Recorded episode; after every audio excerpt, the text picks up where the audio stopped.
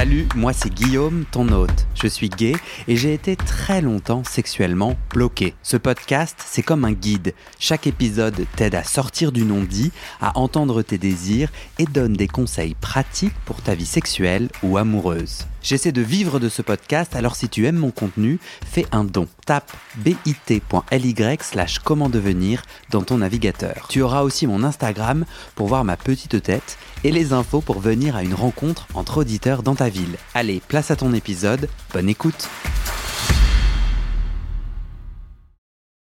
J'ai intitulé notre soirée Velvet Rage, grandir gay dans un monde hétéro, réparer les traumas encore actifs. Je suis très heureux d'accueillir ce soir, de vous accueillir tous les trois. C'est mon premier épisode à quatre. Mathias, Baptiste et Thomas. Vous êtes trois auditeurs et plus, on vous présentera après. Et euh, d'une manière ou d'une autre, on s'est parlé d'un livre d'un psy gay et tous les trois, vous m'avez dit, c'est un livre qui a retenti pour moi, qui a résonné. Et je lui ai dit, ah ben, et je vous ai dit chacun, mais venez en parler. Ce livre, en français, le titre, c'est Dépasser les traumas de grandir gay dans un monde d'hétéros. C'est un livre qui est que en anglais, qui date de 2006 avec une révision en 2012 d'un psy gay Alan Downs.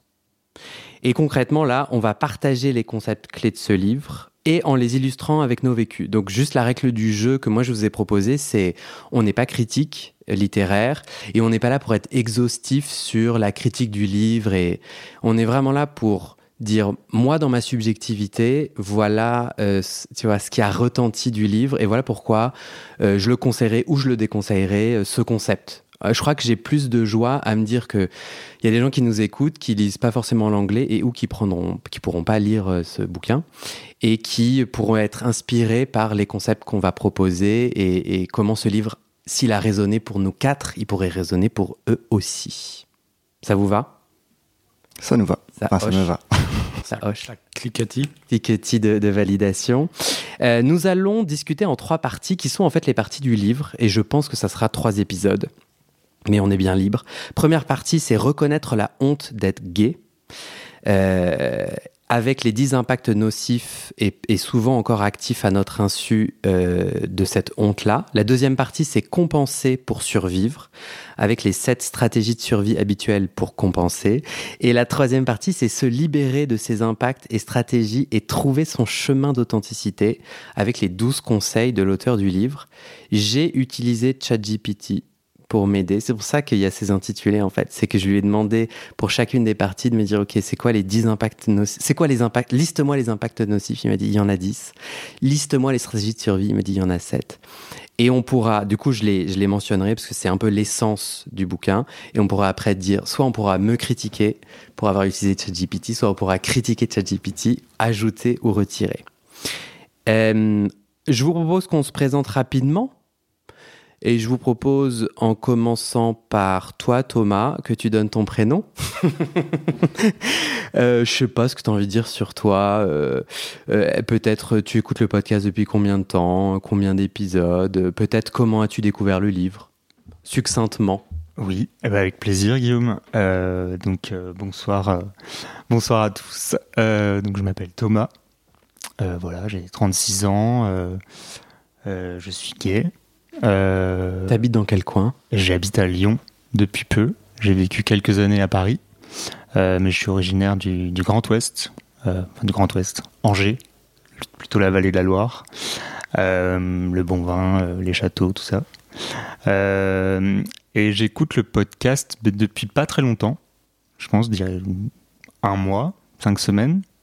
Je l'ai découvert par hasard sur Instagram. Euh, l'épisode euh, qui était euh, qui parlait de bipolarité avec Lola Wesh. Mhm. Voilà, c'était pas l'épisode où tu faisais référence au livre. je sais plus dans quel épisode tu y fais référence, mais je l'ai écouté après. Mhm. C'est marrant parce que toi, euh, c'est par hasard en échangeant soit sur Instagram, soit sur WhatsApp, où tu me dis ah t'as cité le livre, trop bien, je l'ai acheté, ou je suis en train de le, où il m'a beaucoup euh. touché. Enfin, en fait, moi j'avais identifié Baptiste et Mathias pour faire cet épisode, et toi de nulle part, tu m'as dit ah tu m'as parlé du livre, et j'ai dit bah bah moi je crois un peu parfois au signe j'ai dit bah tu veux venir en parler? Tu m'as dit pourquoi pas? Et je me suis dit bon, il va jamais être dispo. Là on est un mercredi soir à 18h20 il me dit ouais ok. Donc j'ai dit bah viens. Et eh bah c'est la magie. C'est la magie. Et t'avais découvert comment, du coup, Velvet Rage, le livre? Je venais de me séparer de mon ex et je parlais avec un ami qui vit au Canada, qui a un peu plus de références littéraires euh, anglo-saxonnes, et qui m'a dit lis ce livre, ça va être euh, la solution à tous tes problèmes. Du coup, je l'ai acheté sur internet, je sais plus quel site, euh, et c'est venu assez vite et je l'ai lu en vraiment euh, quelques jours. Hmm. Et je l'ai- dû le relire une deuxième fois. Après, je l'ai mis en carton parce que je déménageais. Et euh, pour la petite histoire, je suis allé fouiller dans tous mes cartons pour le retrouver Pour cet épisode pour venir ce soir. Ok. Voilà, Et tu l'as retrouvé. il est là. Il est à côté de toi. Baptiste. Alors, nous avons un seul micro pour Baptiste et Thomas, mais vous gérez très bien. On se débrouille. Baptiste, quel est ton prénom? Hmm, bonne question. Donc moi c'est Baptiste, euh, j'ai 32 ans puisqu'on dit les âges aussi, euh, si on a envie. Et euh, alors nous on a déjà fait un épisode ensemble il y a deux ans, Ouais. et il y a deux ans pile d'ailleurs, c'était en février euh, 2022. C'est marrant, c'est l'anniversaire de l'épisode. Euh, Tu te rappelles de son intitulation? Tantra, ouais, le oser devenir un homme. ouais. M'assumer pour devenir m'ass- un homme. m'assumer le tantra pour me cheminer, ouais, et, et m'assumer en tant qu'homme. Pas où ce titre Qui l'a choisi Pas moi. C'est moi. Et voilà. Là, une- comment t'as découvert le livre? Le livre, euh, j'ai découvert par toi, par euh, ton épisode euh, coulisses du podcast avec Ah ouais. le- les secs, là. Ah ouais Tu parles euh, de ce bouquin et tu dis que ça a eu un impact sur toi assez fort. J'étais là, ah bah trop intéressant, je suis curieux de le lire. Et je t'ai demandé de te l'emprunter. Et euh, tu m'as dit non, parce que je veux le relire, parce que je veux faire un épisode dessus. Est-ce que tu veux, euh, est-ce que tu veux l'acheter, le lire et faire l'épisode? Parce que il a l'air de t'intéresser. J'ai dit oui. Eh ben, trop bien. Et voilà. Et donc, euh, ouais, voilà. Et puis, euh, bah, je- donc j'écoute le podcast depuis euh, deux ans et demi, de- après depuis que ça a commencé, parce que c'est le moment où nous on s'est rencontrés. Et euh, et voilà. Et puis j'anime du tantra à côté aussi, euh, ce qui est euh, et ce qui a fait pas mal d'écho avec euh, le- les cheminements qu'il y a dans ton podcast. Hmm. Et dans le livre un peu, je trouve. Et dans, le- et dans le livre part, on va en carrément, parler, je pense. carrément, carrément. Mathias, Bonjour, je m'appelle Mathias. je sais pas si, t'es- si je t'ai bien réglé ton son. Euh, bah, Peut-être ton micro est pas un peu trop haut. dire. T'es Euh, à l'aise ou pas moi, ça va. Ouais, ouais. Go. Merci. Mathias, quel est ton prénom? Je m'appelle Mathias. Ah, ah, Euh, J'ai 37 ans. Ouais. Euh, je suis PD. Ok. Et non gay? ça dépend des jours, mais PD, j'aime bien. Ouais. Tant que c'est moi qui le dis ou, ou mes copains copines. Euh, Ouais. Voilà. En gros, c'est moi je me dis que quand on est concerné, on peut se le dire. Et, et ça, te- et ça te fait ça te fait du bien en quel sens? Genre, c'est quoi le sens que tu offres euh ben en fait, quand je dis PD, euh, celui qui veut m'insulter de PD, il peut plus. C'est moi qui l'ai qui l'ai dit avant toi. Ouais. Donc euh, quand on me traite de PD, je dis bah ouais, t'es perspicace, c'est bien. Ouais. Du coup, c'est une insulte de moins. Il y en a d'autres, hein, mais euh, celle-là, on peut plus. Voilà. Ouais. Ouais. Et puis, bah, je, je connais ton podcast parce qu'un jour, tu m'as appelé pour y participer. Et je l'ai découvert à ce moment-là. Ouais. Euh, Mathias, tu tu- euh, le, on a fait deux titre. épisodes en- Ouais. ensemble parce que tu as écrit un livre et oui, en théorie. 4%. en 4% théorie. en théorie. Et on a fait deux épisodes. En fait, je, je bug parce que j'essaie de me souvenir des titres. J'aurais dû le mettre. Je crois que j'ai mis euh, euh, Pourquoi suis-je gay? C'est fort probable que ce soit le premier épisode, ça. Et le deuxième, c'était après parce que t'es journaliste et t'as fait euh, une enquête sur une thérapie de conversion. Les thérapies de conversion, ouais. Non, mais c'est pour que les auditeurs puissent aller écouter s'ils ont envie. Et justement, tu veux nous dire en deux mots ce, ce, ce livre, euh, si si t'es OK, de Euh, nous présenter oui. le livre, parce que euh, je t'ai proposé de convaincre ta maison d'édition d'en offrir deux exemplaires. Et ils ont dit oui. Et ils ont dit oui. Donc en fait, les auditeurs qui vont sur le site inter interweb du podcast, bit. Non, si, bit comme bit, b comme bonnet. Parce qu'il y a des gens qui me font Ah, pit Non, bit. bit.ly slash comment devenir. Il y a un formulaire où euh, tu mets 5 étoiles au podcast, tu mets ton petit nom et on fera un tirage au sort. Et la maison d'édition enverra deux exemplaires. Euh, pas à la même personne. Non, Deux gens seront gagnants. Dommage. Et euh, je sais pas si tu as envie de là nous le pitcher, mais si en, en genre trois phrases, le livre, ton livre, c'est quoi? C'est une exploration, je peux peut-être même en faire en moins de trois phrases, je vais essayer, euh, une exploration intime et scientifique des théories sur l'origine de l'homosexualité. Donc pourquoi je suis gay? Euh, À travers les différentes théories depuis 150 ans sur le sujet et les histoires qui, qui sont derrière, donc qui sont ces personnes qui se sont posées la question, comment ils se sont posé la question, pourquoi? Et éventuellement ce qu'on en sait réellement et concrètement scientifiquement aujourd'hui. Ok. Pas combien de phrases ça fait. Mais c'est très bien. Et euh, euh, donc, il y a des gens qui vont écouter cet épisode longtemps après sa publication. Euh, notre tirage au sort, il va avoir lieu dans une dizaine de jours après la publication. Donc, faut se dépêcher. Non, une semaine, j'ai dit. Pardon. Une semaine. Donc, c'est maintenant quoi qu'il faut mettre son petit nom dans le formulaire. T'as envie de dire une dernière bafouille? Non, peut-être juste comment, comment j'ai découvert le livre, parce que c'est un copain qui me l'a conseillé comme ça. Euh, moi, j'allais bien parce que j'étais un PD fier, assumé, donc il n'y avait pas du tout besoin de ça. Euh, il m'a retourné. Et après, j'ai pas. Le copain, le, le, copain, non. Euh, laisse-moi réfléchir. Non, non. Je... le livre m'a retourné. Et, euh, et après, je l'ai conseillé à plein de potes, euh, quels que soient les stades de leur vie ou les problèmes qu'ils rencontraient. Il y avait toujours un moment où je leur disais genre, tu devrais lire ça quand même. Et c'est marrant, c'est je l'ai lu il y a longtemps et du coup je l'ai relu là pour ce podcast et en fait je me souvenais pas très bien exactement de de ce qu'il disait donc je le regarde peut-être différemment aujourd'hui mais il continue à me il continue à me retourner. Trop bien. Avant qu'on se lance, euh, j'ai un, cadeau spécial, un programme d'affiliation que je teste avec Audible, qui est une plateforme de livres audio, où en fait, euh, tu as un accès de 30 jours gratuit, sans engagement, euh, et ça donne 10 euros pour le podcast. Et Velvet Rage, le bouquin dont on parle là, il est dessus.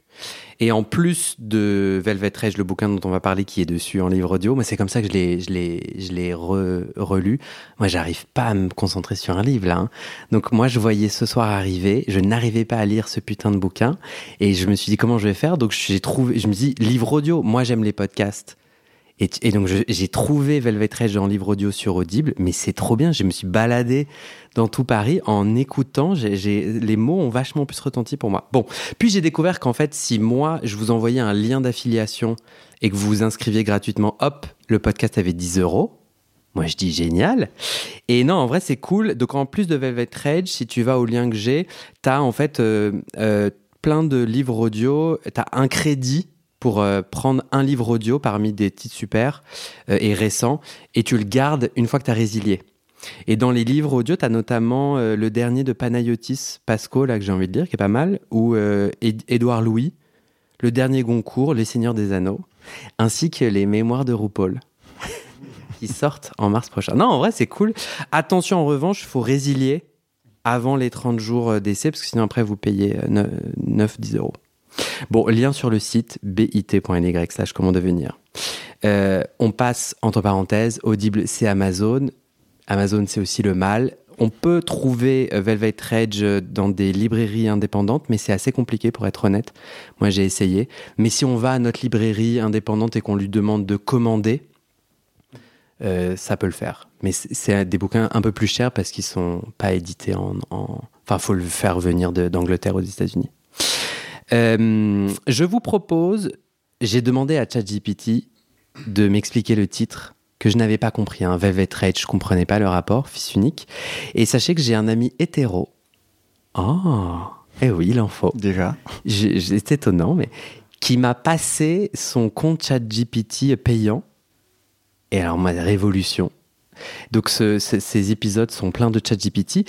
ChatGPT m'a dit le titre combine deux mots qui capturent l'essence du livre. Le premier mot, c'est velvet, qui veut dire velours en français. Le velours est un tissu traditionnellement associé à la richesse, au luxe et à la douceur. Dans le contexte du livre, le mot velours, velvet, symbolise la façade extérieure que beaucoup d'hommes homosexuels apprennent à présenter au monde. Cette façade est douce, attrayante et souvent conçue pour plaire ou satisfaire les attentes des autres, masquant la douleur et les luttes intérieures. Le velours peut également faire allusion à une forme de richesse intérieure ou de potentiel caché qui est étouffé ou non exprimé à cause de la peur du rejet ou de la nécessité de conformité. Il est fort, ChatGPT. Franchement, moi j'ai eu un peu des frissons là en le relisant. Je, l'avais même pas compris non plus euh, jusqu'à maintenant en fait. Toi non plus, mais j'avais même pas réfléchi au titre. Ouais, ben moi j'ai vraiment mis ça dans ChatGPT. Le deuxième terme de Velvet Rage, c'est rage. La rage fait référence à la colère profonde, souvent refoulée ou non reconnue, découlant de la douleur et de la souffrance vécue en grandissant et en vivant dans un monde qui n'accepte pas pleinement l'homosexualité. Cette rage peut être dirigée vers soi-même, résultant de la honte internalisée ou vers la société en raison de son manque d'acceptation et de ses préjugés. La rage peut être silencieuse et cachée, pas nécessairement explosive ou visible, ce qui correspond à la manière dont elle est souvent vécue par les hommes homosexuels, décrit par Downs, l'auteur. Ça, ça, vous parle? C'est ça le bouquin? C'est assez, euh, assez parlant, ouais, je trouve. Ouais, moi, moi, ça me parle vachement. Ce côté... Euh le, et y a, du coup, il y a le velours qui cache la rage un peu, tout ça. C'est la façade et, derrière ça bouillonne. Euh, ouais, donc carrément. Oui, complètement. Et euh, moi, ça m'évoque même un rideau. Tu vois, un rideau de, de, théâtre en velours. Oui. Et je voudrais faire remarquer que tu es assis sur euh, un fauteuil en velours. Et un fauteuil de théâtre. C'est fait exprès Pas du tout. non, non. Une amie a chiné ça. Apparemment, c'est un fauteuil de théâtre de Paris. Ça rigole pas. Hein. Mais il est très beau. C'est un de mes plus gros investissements. Genre, j'ai payé 200 euros. J'ai jamais payé autant pour un. Bon. Oui. Euh, un, velours, ouais. Euh, voilà. Et la, question du rideau qui, qui vient masquer, mais qui vient aussi présenter une façade euh, qui est douce, attrayante, soyeuse et qui cache quelque chose. Comme j'ai pas mal parlé, là on rentre dans notre première partie et le bouquin commence par mettre des mots sur la honte, cette honte nocive. je, je, je, vais vous lire les 10 que ChatGPT a trouvé, mais je crois que j'ai suffisamment parlé là et j'aimerais bien d'abord que vous. Est-ce que vous voulez en saisir un? Euh, Est-ce que l'un d'entre vous trois a en tête euh, un moment où une, euh, un moment où, quand grandissant et se rendant compte que tu es gay, tu ressens de la honte qui t'a impacté, une forme de honte? Moi, j'ai l'impression que c'est le quotidien dans la cour d'école, donc euh, c'est dur d'en extraire un moment, quoi. Euh, mais euh, je pense le rapport aux filles, peut-être, par exemple. La, enfin, moi, dans mon cas, en tout cas, la, la drague un peu feinte, un peu fake de, des filles en faisant croire qu'on est hétéro, en espérant quand même que ça marche pas trop parce qu'on serait bien, enfin, je serais bien embêté. Euh, C'était pas des moments très agréables. Je pense que le, mot honte dessus colle assez bien avec euh, ce que j'ai pu ressentir, ouais. Si je comprends bien, toi, Mathias, c'est que tu voulais, tu jouais à l'hétérosexuel en draguant. Ouais. Des bah Ouais. Et Thomas. comme tout le monde.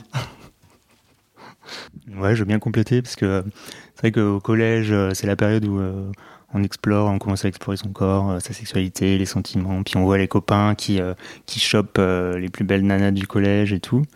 Et donc on voit peut-être qu'il y, a cette phase où on essaye, enfin moi j'ai l'impression d'avoir essayé de rentrer, de coller à, à, des codes. Et à chaque fois, j'allais voir des filles avec qui je m'entendais bien et j'étais vraiment attiré. Et en fait, à chaque fois, elle me disait Ah, mais non, t'es trop mon meilleur ami. Du coup, ça pourrait pas marcher, ça gâcherait notre amitié. Ça, j'ai entendu ça une dizaine de fois. Du coup, la honte de se prendre un râteau, de devoir le dire à ses copains. Faut dire, bon, bah, je me suis pris un râteau, mais j'ai 15 meilleurs amis, copines, quoi.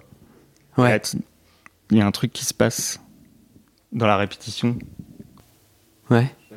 Euh, parce que vous, tous les deux, en gros, euh, vous vous rendez compte que vous êtes gay et immédiatement vous le cachez et vous avez parce que toi, tu parlais dans la cour de récré, c'était en permanence la honte, c'est-à-dire comment toi tu la vivais euh? Mais enfin, je sais pas. Avant, c'est la honte de de pas être déjà intégré dans le club des garçons, quoi. C'est la honte. Enfin, dans mon cas, c'était la honte d'être nul au foot. C'était la honte de pas aimer les mêmes activités que mes potes.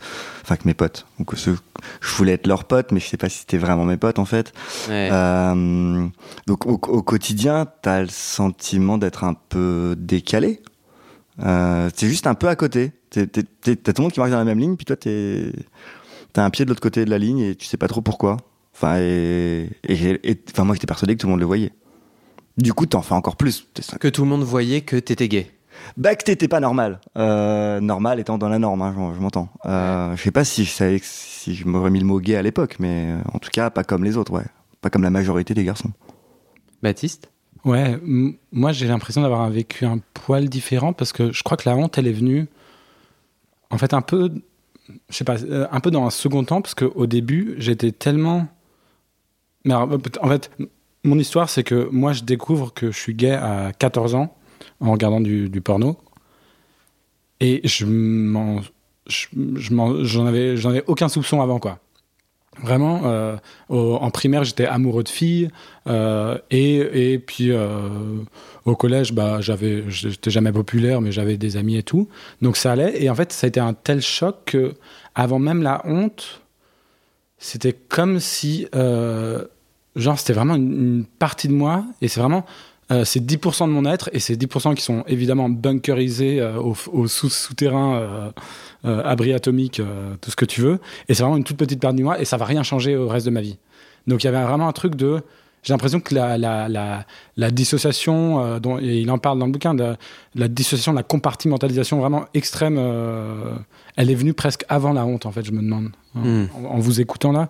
Et c'est vraiment au, bah, au fur et à mesure où j'ai continué à regarder du porno, à me masturber, à cacher ça à mes parents. Donc, là- et là, là, il y a eu vraiment de la honte. De, je, je me souviens de. Bah, euh, j'ai failli me faire attraper une ou deux fois euh, quand j'étais Mm. sur l'ordinateur familial, le gros fixe avec euh, tu vois, la, la DSL. Les, les, Le modem. ouais, voilà. Les, les moins de 20 ans ne sauraient pas, sauront pas de quoi on parle. Mais eh ben, je me souviens de, de moments où j'avais fermé la porte, mais c'est une porte du bureau. tu vois, ils peuvent rentrer à n'importe quel moment. Et le- mon père qui rentre et de, de refermer mon slip et de, de, et de fer- fermer la page et tout en deux secondes et de pas bouger, d'être hyper euh, frémissant. Et puis là, c'est double honte de je regarde du porno, c'est interdit. Ouais. Et en plus, c'est du porno gay.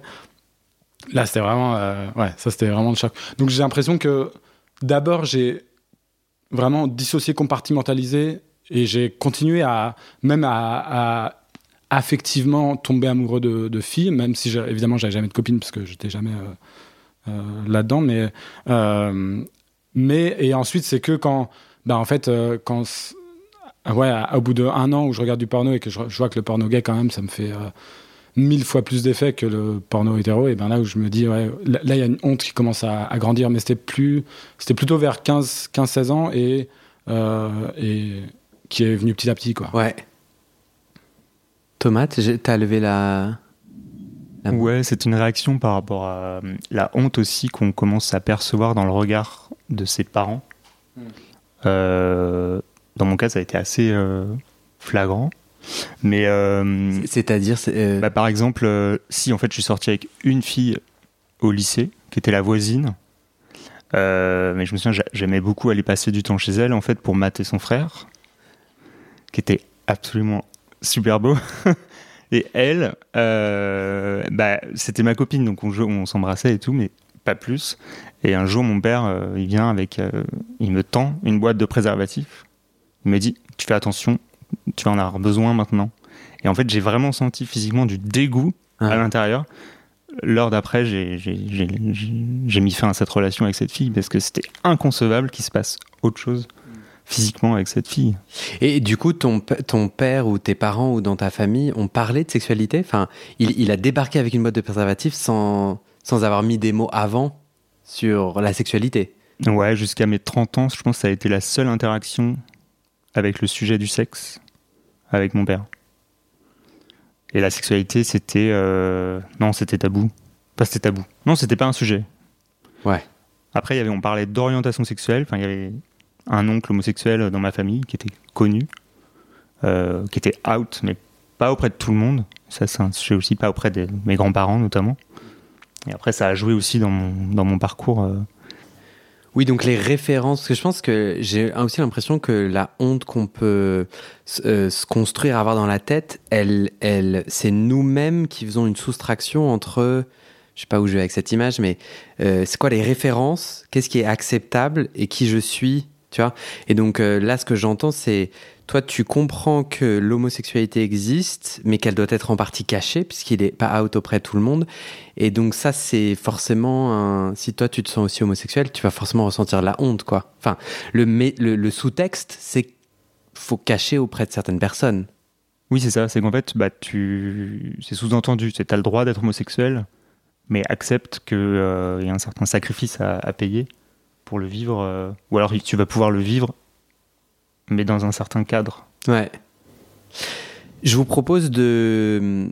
Je vous propose... En fait, moi, je, vais, je, vais demander, je vais vous demander votre aide parce que Euh, pour moi, c'est les deux parties après qui me semblent être les plus intéressantes euh, pour notre échange, parce que pour moi, c'est tellement une évidence que j'ai grandi dans la honte, qu'elle a eu un impact massif, qu'en fait là, continue à creuser de mais rappelle-moi les moments où tu as eu honte. Moi, tout de suite là, j'ai un peu du mal à avoir l'intérêt, mais je crois que euh, il y a plein d'auditeurs pour qui ça peut avoir un intérêt et possiblement vous avez envie de rajouter des éléments là-dessus. Euh, mais je sens que j'ai un biais où j'ai un peu l'impression que oui, on peut, on peut enfoncer des portes ouvertes.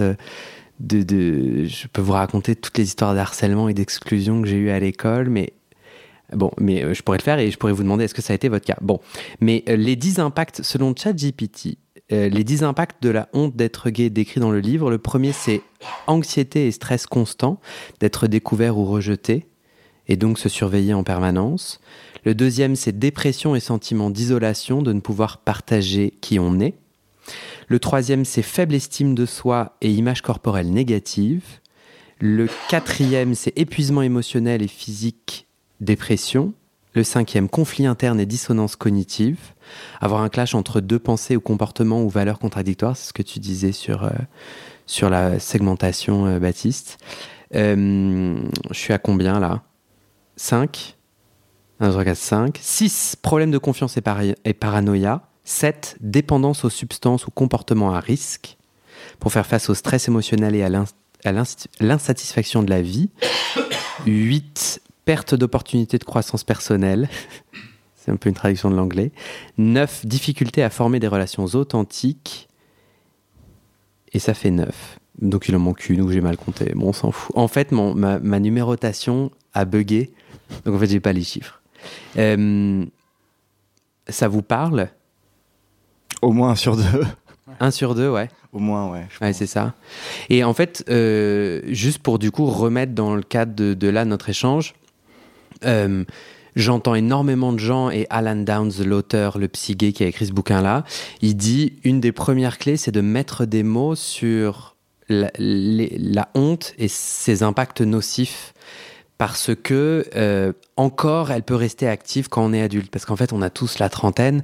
On pourrait se dire euh, ressasser le passé avec les problèmes de l'école. Aujourd'hui euh, on a peut-être des amoureux ou eu des amoureux. Enfin on est peut-être ailleurs dans nos vies. Et en fait ce que Alan Downs dit et moi je suis assez d'accord vous allez me dire ce que vous en pensez le fait de revenir dans le passé de remettre des mots sur ces blessures et traumas originales et fondamentales parce que là on est en train de parler au moment clé où on est en train de se développer, où on est ado, en train d'essayer de trouver une place dans la tribu, la grande tribu humaine, et où, en fait le rapport aux autres est vachement clé et tout, bah, tout ce qu'on est en train de, raconter arrive à ce moment-là et laisse un impact. Vous êtes d'accord là-dessus ou pas? Oui. Ah oui, oui. Oui, carrément. Du coup, oui.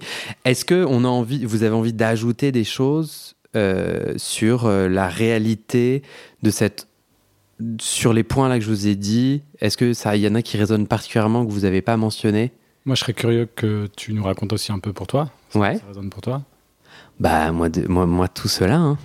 Ah non, mais moi je te les fais tous. Hein. Ah, je te. Euh, euh, moi, ça me. Je sais pas. Je, je. Bah moi déjà, j'ai fait une dépression. Donc et euh, j'ai commencé à faire des crises d'angoisse dans des dans des examens qui pour moi sont liés à ça, au fait euh, je suis dans un costume, je suis dans un faux semblant permanent sur euh, euh, qui je suis à l'école, la performance en cours. Et, plus généralement, genre, j'ai aucune amitié authentique. Genre, en fait, je, mais c'est très tardivement que j'ai osé me dévoiler aux gens, quoi. Vraiment, tu vois.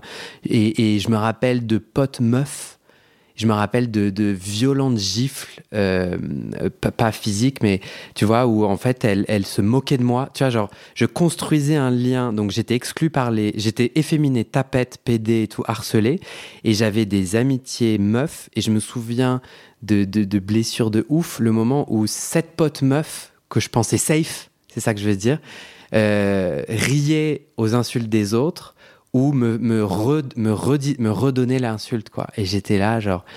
Et donc, en fait, même les gens que je pensais safe, au final, euh, j'avais très peur. Et donc, j'étais sur un qui-vive permanent.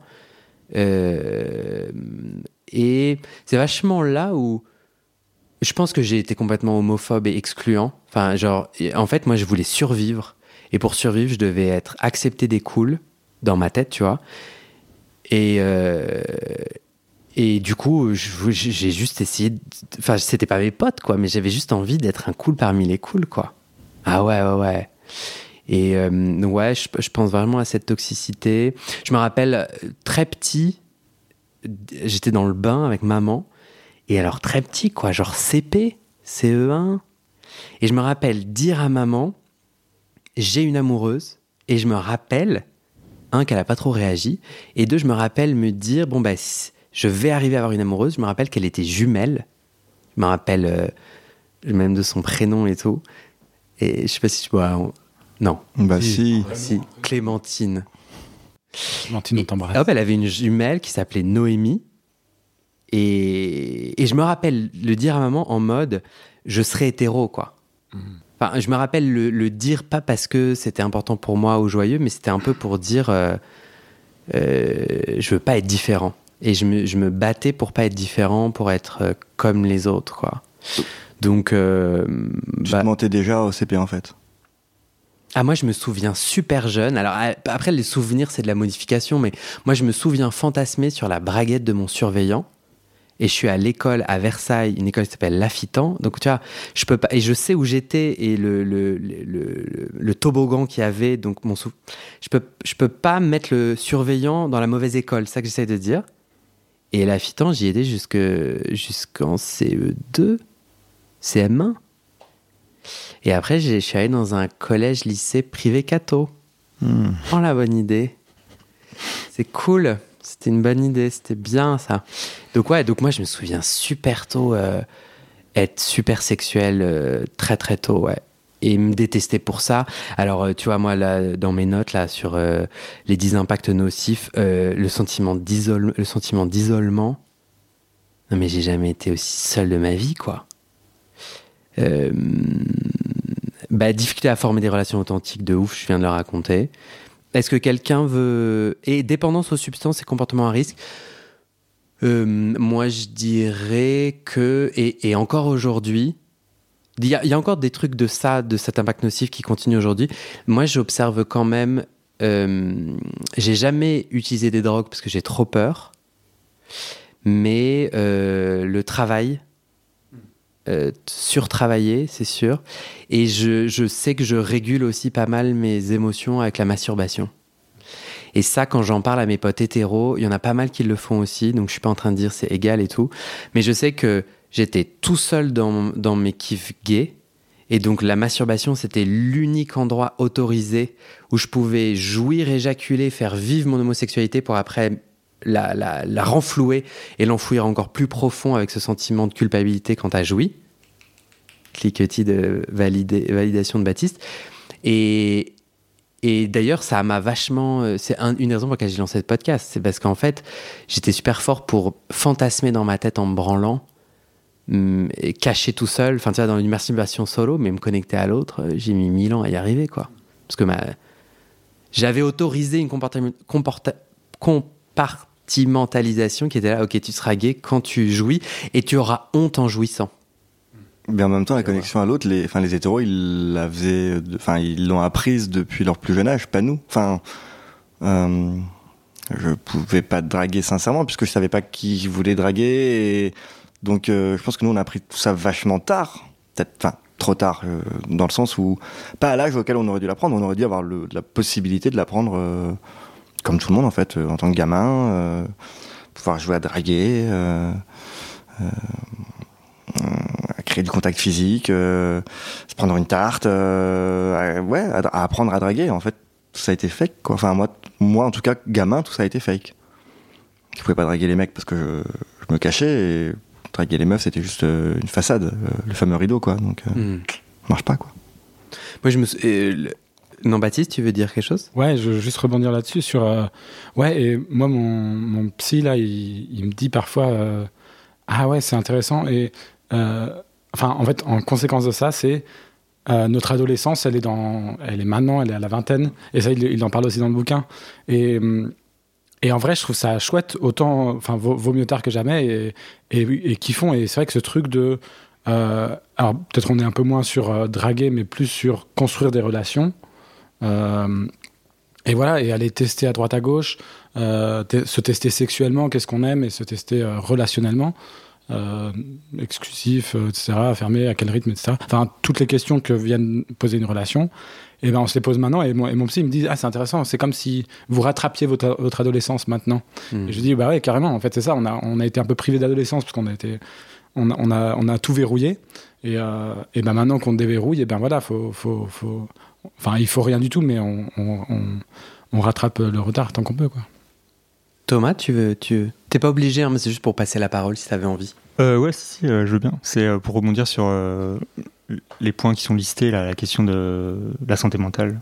Enfin, voilà, moi, j'ai une adolescence euh, qui a été aussi impactée par la séparation de mes parents au moment où je prenais conscience de ma sexualité. Et donc, ça a été aussi un, un peu des, des trajectoires euh, vraiment euh, antinomiques entre cet épanouissement dans mon attirance pour les garçons et la perte et la, vraiment la destruction d'un modèle familial et encore aujourd'hui, c'est quelque chose qui est très euh, challengeant et je travaille dessus. Euh, mais je pense qu'on est beaucoup euh, d'homosexuels à, aligner des heures et des heures chez le psy, à, ressentir la haine de soi. Enfin, je voulais rebondir là-dessus tout à l'heure. Ce que tu disais, Guillaume, c'est la honte, mais c'est aussi la haine de soi qui se manifeste souvent dans la haine de l'autre. En fait, quand on a une, enfin, on est, on est tellement marqué par ça depuis la tendre enfance d'avoir été l'objet du rejet des autres pour notre différence. Et après, soi-même, on développe des tactiques. Et c'est un peu de, ça dont il parle dans le livre, c'est qu'on développe des, des mécanismes de, de contournement de la honte en développement du rejet de l'autre. Enfin, en développant du rejet de l'autre. Voilà. Mmh. Jusqu'au jour où, en fait, et c'est un peu, enfin, je, sans spoiler la suite du livre, mais c'est le retournement de, de, de point de vue qui permet de transformer cette haine de soi en quelque chose qui, permet de dépasser ça et de dépasser cette rage et cette colère. Et, mais c'est un long cheminement. Mais euh, voilà, mais après des, anecdotes liées à, tous les, tout ce qui est listé euh, et traduit par ChatGPT, oui, j'en ai, plein, mais. Euh, ouais, on en a tous, ouais, mm. j'ai l'impression. Mathias, tu voulais rebondir sur. oui, non, quand, tu parlais de la, quand tu parlais de la crise d'adolescence, euh, moi j'étais un gamin euh, justement très sage euh, parce que parce que peur de peur de me faire repérer. Donc je bossais super bien à l'école, je faisais tout ce qu'on me disait, j'étais extrêmement anxieux, etc. Et j'ai jamais claqué ou la porte à mes parents ou dit merde. Et ma mère a toujours dit de toute façon un jour la, crise d'adolescence on la fait tous et tu la feras un jour. Et du coup je l'ai fait à 30 ans. Et euh, effectivement, je pense qu'il faut qu'on passe par là, mais euh, mais à 18 ans, c'était c'était pas possible parce que il y avait d'autres trucs à gérer, à cacher euh, que de vivre, de vivre quoi, vivre sortir avec des mecs? Je... Hmm. Ah non, de toute façon, j'étais pas pélé, donc donc c'est pas possible quoi. Ouais. Donc on l'a tous repoussé, je pense, enfin tous.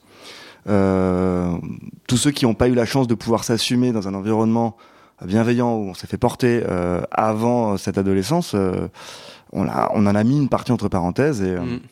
et puis des fois ça nous claconnait à un autre moment, un peu plus tard dans la vie. Ce qui est peut-être pas plus mal, cela dit. Euh, dans certains cas, il y a peut-être certaines choses, c'est bien qu'ils aient découvert à 30 ans plutôt qu'à 15, mais. Euh, mm. Mais je trouve que ce que vous dites, c'est vachement important. et, et s'il y a des hétéros qui nous écoutent, ils peuvent ne pas piger un élément clé qui est dans le, au collège et au lycée, moi, et vous allez me dire si vous êtes d'accord, j'ai évolué dans un, environnement qui validait les hétéros. C'est-à-dire, j'étais entouré d'hétéros qui jouaient à se, à sortir, à se pécho, etc. et qui ont découvert comme ça leur rapport à l'autre. Tout ce que tu disais tout à l'heure, hein, je répète. Mais, euh, euh, d'être invalidé moi dans mon homosexualité, c'est-à-dire c'est pas un espace où j'ai le droit de l'exprimer, c'est un espace où si je suis efféminé et ou homosexuel, je suis exclu euh, et ou euh, violenté, tabassé par les mots ou par les gestes. Et, mm, et, donc en fait, ça décale le moment où je peux, et c'est toi qui disais ça, Baptiste, bah, être gay, quoi, tout simplement. Sachant que moi, ce qui l'a décalé aussi, c'est que j'avais tellement de blocage en moi euh, de, difficultés. Moi, j'avais une énorme hypochondrie, l'impact nocif de la honte. Euh, moi, ce que j'avais, ce que je trouve manque au bouquin et que j'ai envie de rajouter, c'est l'hypochondrie, quoi. Putain. Mais, parce que Alan Downs, euh, il est vieux? Non, il est plus âgé que moi. C'est ça qui j'ai envie de dire. Non, mais j'en sais rien quel âge il a, mais c'est quand même c'est un Américain blanc aux États-Unis dans les années 80. On est d'accord? Il est au moment du SIDA. Et, en tout cas, moi, euh, cette angoisse irrationnelle des IST a été un impact nocif direct où en fait j'étais encore empêché d'avoir un- une jouissance et un rapport sexuel libre par mon propre cerveau. Donc ça a encore décalé ma capacité à, à jouir. Et moi, je dirais que j'ai commencé à baiser euh, et à être présent dans, ma sexualité. Ah putain, 34, 35 ans. Ah, c'était récemment. Bah, c'est avec le podcast. non, en vrai, hein, c'était, j'étais là, putain, ça- on va pas vivre. Je vais crever. Je vais avoir 40 ans. Faut y aller, Guillaume. On va pas. Et, et tu vois, il y a un, un élément clé qui m'y a fait penser, c'est je, je, j'invite. euh, euh, je, vais dans un niveau de détail, mais j'invite maman à visiter l'Assemblée nationale. Je vous le conseille si vous passez par Paris. Avec ta maman ou... Ouais. Ouais, genre vraiment il y a quelques semaines. Très sympa, euh, il faut s'inscrire et tout, mais c'est un super beau lieu à visiter, c'est gratuit et tout, franchement trop cool. On arrive dans la queue, on se retrouve dans la queue, et là merde, j'ai oublié ma prep. Et en fait, euh, parce que je suis dans, un, moment de reconstruction qui est un peu la troisième partie du bouquin euh, sur la question de l'authenticité, euh, euh, Aujourd'hui, j'ai pu expliquer à ma famille que, bah, en fait, moi, mon évolution sexuelle, intime et romantique, elle a été décalée. Et qu'en fait, tu peux pas me poser la même question qu'aux hétéros en mode, alors t'es en couple, euh, c'est pas grave, mais il faut que tu viennes avec empathie comprendre mon chemin pour comprendre pourquoi je prends la PrEP, à quoi ça sert, pourquoi cette sexualité avec plein de partenaires, euh, c'est, un choix, mais c'est aussi euh, un truc qui m'a été en partie imposé aussi. Enfin, je, je, je sais pas si je veux dire ça, mais ouais, si, si là aujourd'hui j'ai envie de baiser avec plein de gens, c'est parce que pendant mille ans j'étais dans, le pla- dans une forme de placard. Et le fait de pouvoir le dire, donc du coup, bon, ma famille euh, va aussi se. Enfin bon, je fais des podcasts et tout, mais donc ils ont pas trop le choix de pas faire face aux mots. Mais du coup, j'ai pu dire à maman, ah merde, j'ai oublié ma PrEP. Elle était alliée. Tu vois, elle était pas genre, mais attends, mais pourquoi tu prends ça? Il n'y avait pas de jugement, quoi. Euh, je sais pas pourquoi je vous dis ça, mais parce que si, bon, je vous l'ai dit en tout cas. Mais pour moi, à ce moment-là, j'ai connecté tout ce qu'on vient de dire en fait. Le moment où j'ai pu, euh, bon voilà, le dire à ma mère. non, c'est vrai. Hein. Dans cette question de la validation en fait de ton chemin, un peu comme genre t'es hétéro, tu ramènes ta copine qui sera peut-être pas la femme de ta vie, et tes parents en fait ils valident parce que oui, ça fait partie de ton chemin quoi. Tu vois ce que je veux dire? Et, euh, et un truc de je m'assume en fait et, et je suis prêt à le dire et, haut et fort et quelle que soit ta réaction en face et si tu acceptes bah cool t'es une alliée et on, et on chemine ensemble. Et, euh, et si tu l'acceptes pas bah ça va être douloureux et difficile. Mais moi je suis à un moment dans ma vie où je veux plus me cacher quoi. Ouais, je, suis- je suis, je suis authentique quoi Ouais. Et j'ai senti au moment où j'avais oublié ma prep que, comme n'importe quel détail, je peux avaler, je peux, je peux l'oublier, tu vois. En fait, se cacher pour moi, c'est vraiment dans, tous ces interstices et ces détails. Donc, je suis dans la queue et dans ma tête, je me suis dit, t'as vraiment besoin de dire à ta mère, gère ton sujet, quoi. J'étais en train de me dire, attends, attends, ça fait combien de temps que je l'apprends Si je l'oublie, ça fait quoi, nana Donc, j'étais en train de me dire qui j'appelle pour comprendre. Et, et j'ai senti mon automatisme à cacher, à me dire. euh, euh, comme d'hab, les trucs de l'homosexualité, en fait, je, je le dis pas parce que en fait, euh, l'hétéro en face de moi, faut que je lui fasse un cours, euh, sinon. Et là, je me suis dit, si, si, je vais lui dire. Bravo, j'en suis pas encore là, je crois. Quand j'ai chopé mon monkeypox, euh, je savais pas comment. Il se trouve que je devais voir mes parents, donc il fallait. En que- français, c'est quoi déjà mon le, la, la, la variole du singe, merci, y a deux ans. Euh, je devais voir mes parents, donc j'étais obligé un peu de cracher le morceau. Et euh, mais honte, la, honte qui revient, c'est-à-dire euh, la nouvelle maladie des PD, quoi.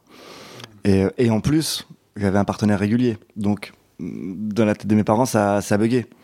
Comment ça se fait que, enfin, ils m'ont posé la question, comment tu as pu l'attraper puisque ton partenaire ne l'a pas?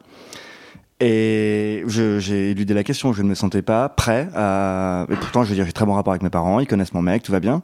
Mais alors expliquer le principe, le couple libre, euh, on peut avoir d'autres partenaires.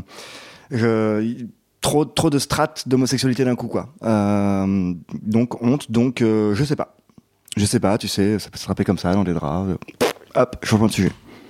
Donc, cette couche de honte, elle est encore un peu là, quand même. Ouais. Et, et je crois qu'elle s'additionne aussi à la honte de la sexualité, Oui, peut-être du sexe. c'est avec de- les parents, donc... euh, avec les parents et puis sortir du format euh, normatif euh, de on parle pas de sexe qui a lieu entre deux personnes qui se paxent ou se marient.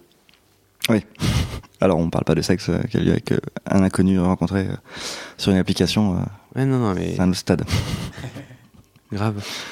Euh, moi, je voulais ajouter, avant qu'on passe à la partie d'après, euh, je pense que un de mes impacts, un des impacts nocifs de cette honte originelle, elle continue à exister aujourd'hui dans ma difficulté à lâcher prise sexuellement et ou à être pénétré et ou à être performant sexuellement, donc suffisamment bandé pour pénétrer comme il faut, etc. Enfin, j'ai quand même l'intuition, euh, ouais, qu'il y a un enjeu pour moi euh, autour de ça. Il y a, que, il y a d'autres choses qui se mélangent et tout, mais moi, j'en, je fais un pont. Et vous? Je sais pas, mais je crois en tout cas que être pénétré, c'est. Enfin, on a l'impression que c'est genre. euh, euh, si t'es gay, tu dois cocher la case. Il y a plein de mecs pour qui c'est compliqué. Et en fait, c'est. Et, et quand, quand on parle avec les potes, dans un cercle où justement on est à peu près safe et qu'on peut se dire des choses, on se rend compte qu'il y a plein de mecs que que ça concerne, alors que euh, dans l'absolu, euh, euh, en façade entre guillemets, ça fait partie du kit du gay quoi. Ça doit faire partie du kit du gay. Hmm. Et euh, alors qu'effectivement, c'est un truc qui est. euh, donc, je, je pense qu'il y a un sujet là-dessus où c'est euh, presque une obligation, alors que c'est quelque chose qui est très compliqué pour plein Ok. de mecs, et c'est pas grave, euh, je pense. Et euh, mais c'est honteux, Ouais. parce qu'on n'est pas un bon gay en plus. C'est intéressant. Alors que moi, la honte auquel je faisais référence, c'est euh, je ne peux pas être plus pédé tapette ces insultes originelles qu'en étant pénétré parce que en étant donc la femme, Mhm. tout ça étant des, des raccourcis terribles et tout, mais qui m'ont été tabassés dans le cerveau, encryptés dans le cerveau. Et j'ai un peu parfois ce ressenti-là, ouais, de pas arriver à déconnecter, à- de trouver de la honte à être euh, l'efféminé.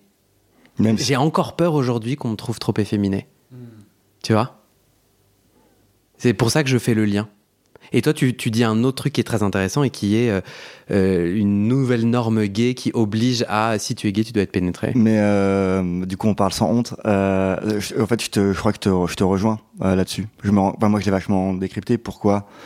Je suis plutôt actif. En fait, je crois que c'est aussi parce que dans ma tête, il y a quand même un fil que je déteste puisque je suis euh, déconstruit, tout ce que tu veux. Mais en fait, il y a un fil dans ma tête de pénétrer égale féminin égale euh, inférieur. Ouais, Il y a quelque chose comme ça qu'on nous a inculqué ouais.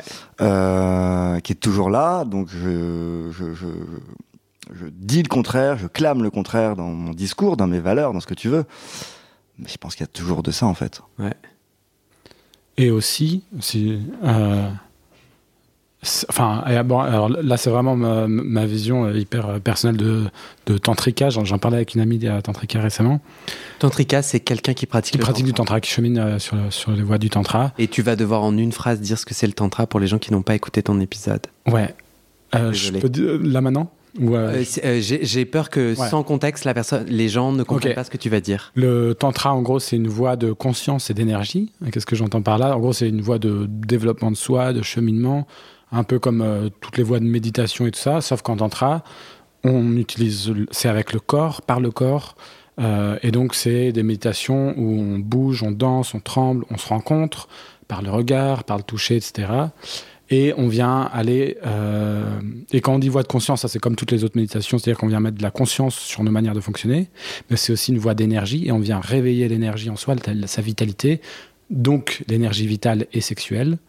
Donc il y a un travail sur l'énergie sexuelle, il n'y a pas de passage à l'acte euh, dans la sexualité, il n'y a pas de, de sexualité à, pro- à proprement parler, Et du coup, euh, tu parlais de quoi à une pote Ouais. euh, qui fait du tantra? Mais on, on vient réveiller ça et, euh, et donc on vient travailler un peu aussi, évidemment on vient euh, se frotter un peu à, à, toutes nos, à tout notre rapport à notre sexualité.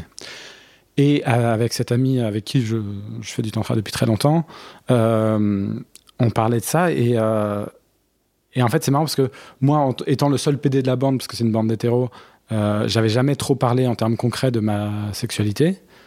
Et là, euh, au Nouvel An, on en, discutait dans la voiture euh, quand j'allais prendre mon train. Et, et on se met à en parler tous les deux comme ça. Et je lui dis, ouais, bah moi, c'est chaud. En fait, c'est- c'est pas évident. Je, donc je, chemine aussi avec ce truc de, voilà de d'oser. Euh, clairement au début j'étais que actif et en fait je me rendais compte que j'avais bien envie quand même euh, d'être pénétré, mais que je, je me l'autorisais pas. Et maintenant je m'autorise. Mais je vois aussi que c'est pas anodin de faire pénétrer, enfin d'accueillir quelqu'un en soi moi, quand je dis cette phrase, je me dis, ouais, c'est pas anodin, c'est vraiment un truc. Faut aussi, euh, enfin, faut, faut rien du tout. Ma, perception, c'est que moi, j'ai envie de le faire dans un contexte où je me sens en sécurité, où je me sens préparé, euh, avec quelqu'un en qui j'ai confiance, etc. Et c'est marrant parce qu'elle, elle me disait exactement la même chose euh, dans son vécu de femme hétéro. C'est en fait, moi, ma vision aussi, c'est, ouais, on. Non seulement je trouve ça chouette de se déconstruire, de s'autoriser à être pénétré quand on en a envie, quand le corps en a envie, et de s'autoriser aussi à pas le faire euh, pour autant n'importe où, n'importe mm -hmm. quand, et de, de, faire dans, dans, de faire les choses bien, de mettre du soin et, euh, et avoir de l'indulgence avec soi-même euh, avec ça. Quoi. Mm -hmm. Ta. On va terminer là la première partie, à moins que Thomas, tu aies une dernière bafouille. Sinon, tu auras la première bafouille de l'épisode suivant. Te, te, force pas, c'est juste pour te donner la parole. La réponse, c'est non. Bon, on va passer à la deuxième partie. Euh, euh, super. Euh, la prochaine partie, donc là, toute la première partie du bouquin, euh, elle est sur. On remet des mots sur la réalité de la honte, à quoi elle ressemble et ce qu'elle impacte. Et on vient d'en citer 10. La prochaine partie, c'est alors, face à cette honte, pour survivre, on va mettre en place cette stratégie, soit pour survivre, soit pour compenser. Et on va en parler dans la deuxième partie. À dans quelques jours. Nous, à tout de suite. Je vous ai acheté des jus de fruits. C'est goûté.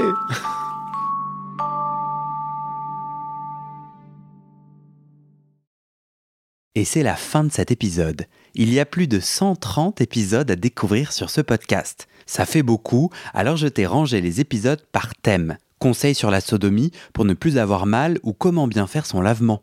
Le BDSM, la bisexualité, couple ouvert ou exclusif, le racisme, le polyamour, etc. etc. C'est génial et c'est sur le site du podcast. Tu tapes bit.ly slash comment devenir dans ton navigateur.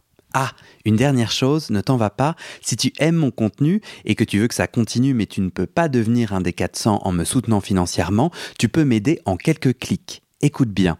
Il te suffit de cliquer sur s'abonner ou suivre sur la page du podcast dans ton app d'écoute et de mettre 5 étoiles.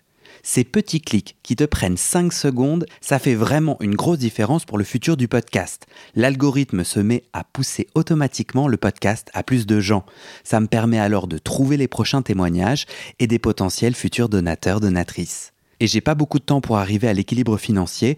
Tant que j'ai pas trouvé 400 personnes qui donnent chaque mois, je dois utiliser mes économies et ça ne va pas pouvoir durer. D'ailleurs, pour devenir un ou une des 400 et faire un don pour que le podcast continue, va sur le site du podcast. C'est toujours le même lien bit.ly slash comment devenir.